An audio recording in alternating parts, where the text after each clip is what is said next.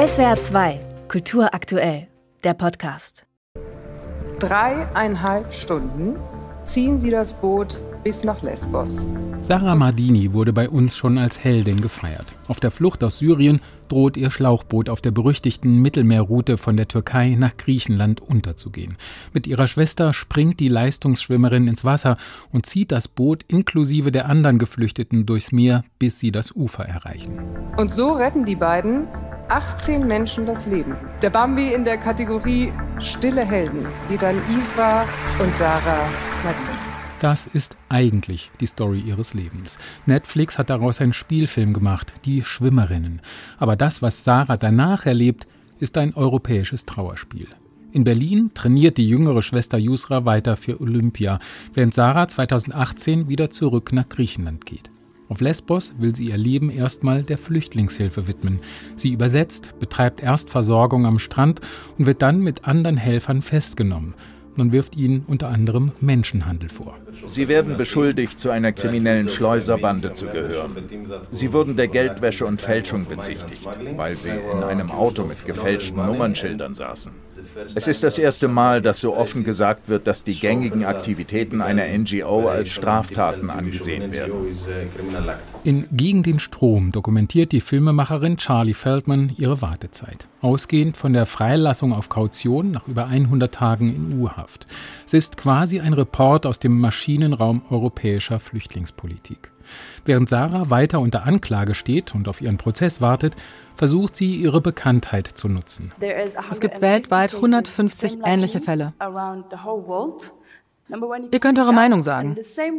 So wie gegen den Klimawandel können auch Millionen für die Rechte von Geflüchteten demonstrieren und gegen die Kriminalisierung humanitärer Hilfe. Wochen, Monate voller Interviews, Auftritte bei Kongressen, Solidaritätskundgebungen im Netz dann wieder Videokonferenzen mit den eigenen Anwälten und Erinnerungen an Geflüchtete, denen sie nicht helfen konnte. Wir haben einfach geredet. Sie unterhalten sich gerne.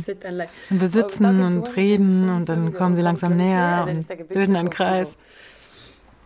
Die nahmen sie an Bord. Wir sahen, wie sie sie schlugen. Das war schlimm. Europa scheint im Umgang mit Geflüchteten weiter nach dem Aus den Augen, aus dem Sinn Prinzip zu handeln. Die Sätze des damaligen Innenministers Horst Seehofer von der CSU immer noch im Hinterkopf. Jetzt kommt erst äh, die Schaffung der Ordnung und dann äh, wenden wir uns diesem Thema der Humanität zu. Was diese Ordnung bedeutet, vermittelt der Film mit Drohnenvideos aus dem Mittelmeer und Nachrichtenbildern. Man bekommt eine Ahnung von der Dramatik der Situation auf dem Wasser. Ausschnitte zeigen Angriffe auf überfüllte Flüchtlingsboote, möglicherweise orchestrierte illegale Pushback-Aktionen. Dass die Praxis, sowohl die Flucht als auch die Seenotrettung zu kriminalisieren, katastrophale Folgen hat, dürfte jetzt, zumindest für eine kurze Zeit, wieder ins Bewusstsein rücken. Was ist mit dieser Welt los? Woher nehmt ihr das Recht, mir zu sagen, dass ich Menschen ertrinken lassen muss? Zusehen muss, wie die libysche Küstenwache sie schlägt? Warum darf ich nicht eingreifen? Warum soll ich mich an Gesetze halten, die ihr selbst nicht achtet? Wer seid ihr? Sarah und den anderen humanitären Helferinnen und Helfern drohen weiterhin viele Jahre Haft auch wenn nach Drehschluss einige der Anklagepunkte fallen gelassen wurden. Der insgesamt eher ruhige, berührende Film ergreift Partei, indem er ihnen eine Stimme gibt. Das ist nötig, denn vor Gericht darf Sarah nicht persönlich erscheinen. Griechenland verweigert die Einreise aus Gründen der nationalen Sicherheit. Währenddessen plant die EU, das Asylrecht zu verschärfen. Europa scheint vor den eigenen Grenzen zu kapitulieren.